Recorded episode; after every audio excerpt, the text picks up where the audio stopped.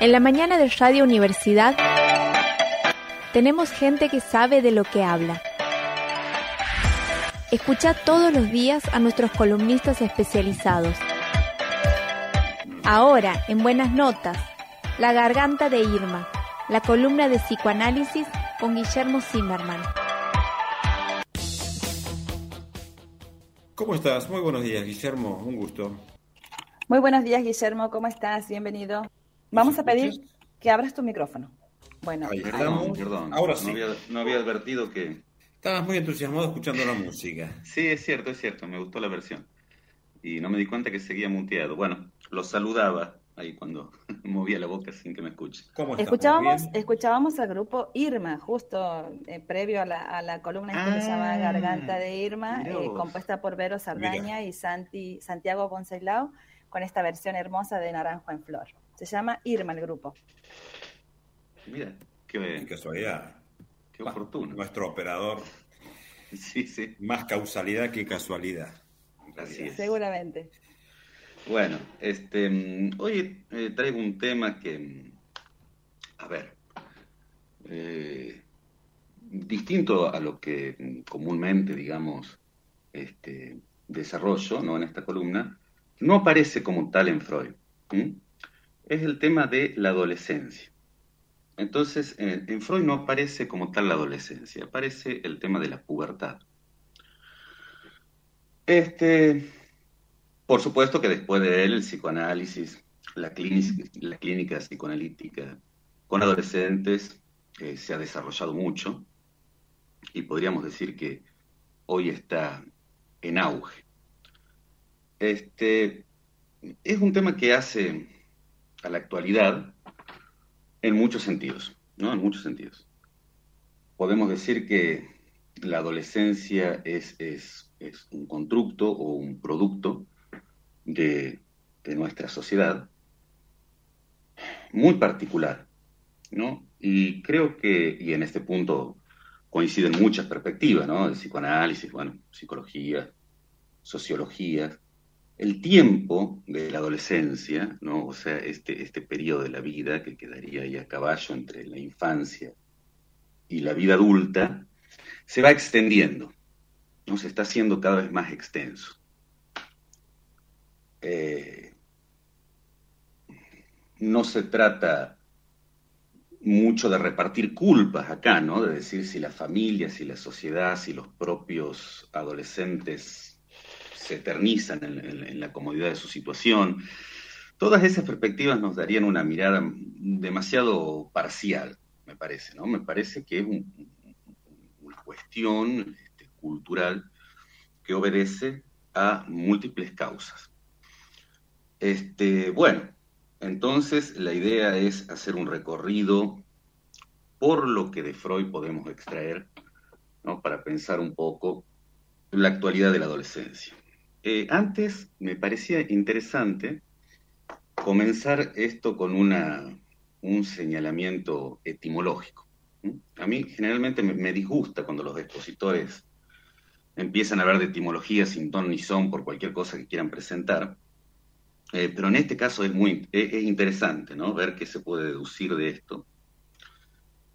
Y, por eso lo hago, ¿no? no por el gusto de aprender palabras en latín, digamos que eso le interesa al filólogo en todo caso, pero es interesante ver que está como instalado en la sociedad, en el sentido común, digamos, que la palabra adolescente viene de adolecer,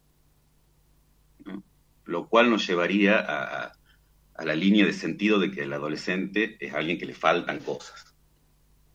Bueno, por eso hago la salvedad, justamente la, propongo, digamos, este, considerar que la etimología correcta no es esa, ¿no? Viene de adolescere, que es un término que quiere decir crecer, que es la misma raíz de adulto, y se torna bastante significativo este error que sostenemos entre todos, digamos, en principio porque estaba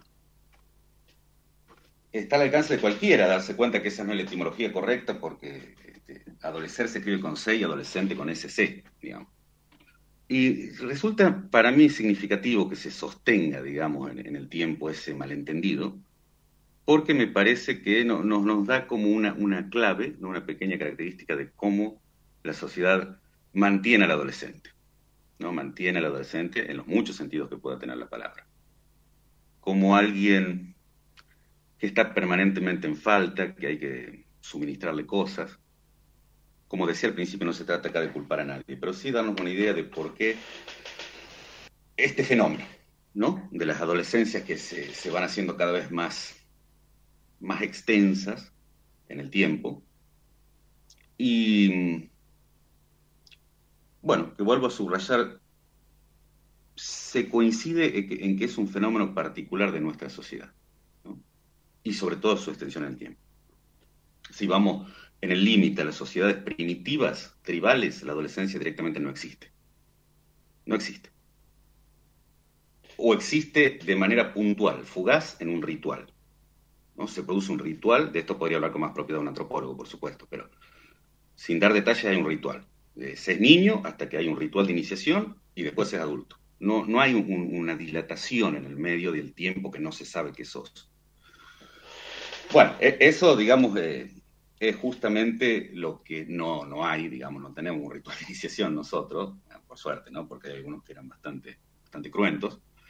Pero en su lugar tenemos eh, este tiempo donde el sujeto está habilitado para algunas cosas de la vida adulta, pero no, y ahí hay este, hasta visiones eh, psicológicas interesantes, ¿no? no psicoanalíticas, ¿no? Que, que, intentan indagar de por qué no, no permitiríamos, no daríamos facilidades para que los sujetos que están atravesando esta edad asuman eh, plenamente y rápidamente las responsabilidades de la vida adulta.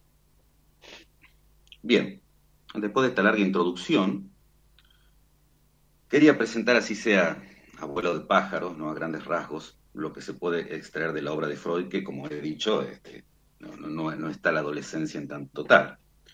Bueno, para eso me, baso en, bueno, hay que rastrearla a las cuestiones, hay muchos comentaristas, muchos estudiosos, ¿no? Yo me voy a guiar acá por, por un psicoanalista que es, el más preponderante del mundo en este momento, ¿no? Me estoy refiriendo a Jacques Alain Miller, un psicoanalista francés, amado y odiado por igual, pero sin duda el más preponderante.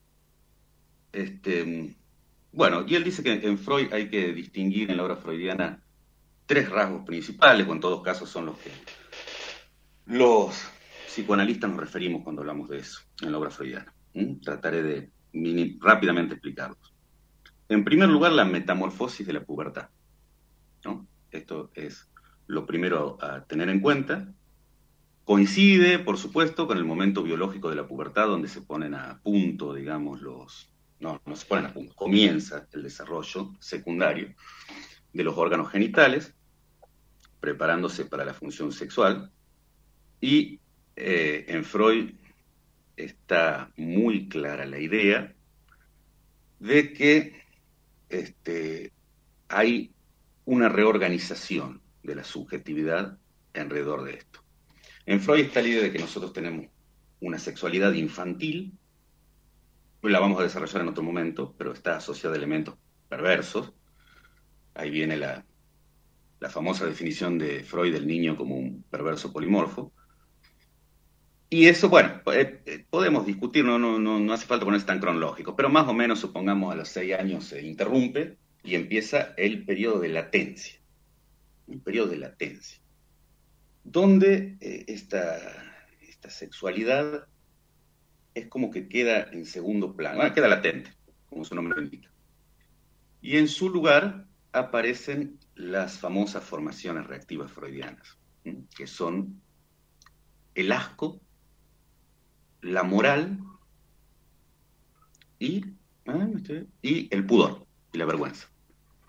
Eso se desarrolla en el niño en esa edad, donde lo sexual aparece como que no le interesa mucho, hay intereses sublimatorios, bueno, qué sé yo, la intelectualidad, las cosas artísticas, y aparecen estas formaciones reactivas, ¿no? estos diques. Y en la pubertad es donde esto vuelve a conmoverse y aparecen los elementos que estaban fijados en la infancia pero se reacomodan, se reacomodan orientándose hacia el otro sexuado, digamos el otro del otro sexo, en una, en una posición heterosexual típica. Lo que, bueno, provoca este momento, digamos, de, angustias, de, incertidumbre, digamos, es una, una reconfiguración que no, no es fácil atravesarla para nadie, por supuesto. Este, por eso, por eso, es que no me animo acá a hablar en, nombre de toda la comunidad psicoanalítica, porque esto está en debate, pero la posición eh, que está, que, prima ¿no? fuertemente, está en contra ¿no? de todas las intervenciones eh, que vienen del lado de la ciencia, ¿no? Hablo acá del, del shock hormonal, por ejemplo, ¿no? Y de todo tipo de intervención que se aplique a los niños, ¿no? No sé si ustedes tienen ahí, conocen el caso de la hija de Brad Pitt, por ejemplo, que ya desde los 5 o 6 años empezaron a bombardearla hormonalmente. Bueno, quiero dejar aclarado, al, menos al menos hablo acá en nombre propio, de que a mí me parece una, bueno, voy a ser suave, me parece una brutalidad, no me parece una precipitación. Que como mínimo al menos según Freud, tendríamos que esperar la metamorfosis de la pubertad para algún tipo de intervención de esa suerte. Sí hay, sí hay momentos, digamos, en, donde es cierto, los psicoanalistas debemos apoyar decisiones, ¿no? En sujetos respecto a su cuerpo, ¿no? En sujetos de posición homosexual, pero no, no a esa edad, de ninguna manera. Es más, más bien había que, sé que estoy tratando un tema delicado, por eso voy, a ser así un poco alusivo simplemente, pero ahí, lo que habría que viene el goce de la madre, ¿no? más que la decisión yoica del niño de pasarse al otro sexo. Esto podría ser tema de, una columna, Guillermo, ¿no? Como para... Sí, sí, la verdad que sí. Este, ahora hace un rato, mientras preparaba estas notas, me dio esa impresión, ¿no? Que sería a lo mejor, eh, dado el tiempo acá este, acotado de este espacio, podríamos darle como una continuidad, ¿no? Y desarrollarlo un poco con más tranquilidad. Total. Eh, porque es un tema, digamos, que, bueno, toca la ética como mínimo clínica de una manera directa, ¿no? Bueno, continúo. Otro punto para revisar en Freud sería la diferenciación de los sexos. Esto se produce en la, en la pubertad también, bueno, este, este es un... también habría que, desplegarlo con tranquilidad, en realidad, ¿no? Porque es una, una parte, digamos, de la obra freudiana que ha sido muy cuestionada, ha sido muy atacada, ¿no? Por el, por el, feminismo, sobre todo, de una manera un poco apresurada, aunque con argumentos. Porque ustedes saben que para Freud dice, dos cosas, ¿no? que parecen incompatibles. Dice, en primer lugar, que la sexualidad de la niña siempre es masculina. Esa es una idea fuerte de Freud. Y que eso es lo que debe reprimirse para la aparición de la feminidad adulta. Bueno, las feministas se le colgaron del cuello, digamos, obviamente, siempre, por tras de esta frase. efectivamente hay que tomarse el trabajo de, situarla un poco. Pero bueno, hay, hay mucho desarrollo de Freud, incluso en relación a la zona erógena. ¿no? Freud dice que la, actividad sexual infantil de la niña está eh, puntualmente situada en el clítoris. O sea que la niña ni siquiera tiene conciencia de la existencia de su vagina. Y que ese desplazamiento, vamos a decir así, ese desplazamiento de la zona erógena, que debe producirse en la vida adulta, a veces se produce y a veces no se produce. Y nunca se produce de manera perfecta ni, ni, sin esfuerzo, digamos. Y al mismo tiempo que él eh, dice eso, señala, bueno, algo que tuvo mm, siempre al alcance de, muchos observadores, de que en la niña parece haber una, precocidad de, su, eh, de su adopción de identificaciones de género. O sea, básicamente que la, mujercita empieza a vivir más joven que el hombrecito. ¿no? Vamos a decir así. Cuando el, el niño o el puber sigue con, sus tonterías, sus juegos infantiles, la mujer, justamente, ¿no? ¿no? Por la manera en que se activan en ella las formaciones reactivas, sobre todo el, pudor y también el asco, por supuesto, este, más rápidamente se aparta de esta tendencia infantil. También daría para desarrollarlo mucho esto, ¿no? Pido disculpas si estoy, si esto parece demasiado sucinto. Quería, bueno, ir a lo mejor a lo que toca más de cerca nuestra actualidad, el último punto, que sería este, la intromisión del adulto en el niño. ¿No? Dice Freud que cuando el niño eh, llega a su pubertad, tiene fijaciones de su sexualidad infantil, como decía hace unos minutos, este, tiene el ideal ya instalado de su, su posición sexual, de su género, que el adulto debe este, darle un lugar, una, una, una narración, vamos a decir así, en lo social, para que pueda instalarse. Y este sería, hipotetizando, el, el, punto donde la sociedad de hoy está haciendo un poco de agua. ¿Mm? O sea, que no otorga, a lo mejor, al, al adolescente un discurso que le dé sentido, que dé sentido a esas posiciones con las que él sale de su pubertad.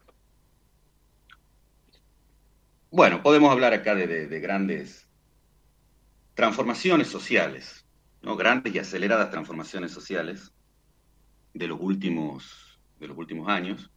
La más resonante, digamos, la que de alguna manera parece estar comandando todo es la caída del, patriarcado, ¿no? la caída de la instancia paterna como, como ideal de referencia, del pater familias.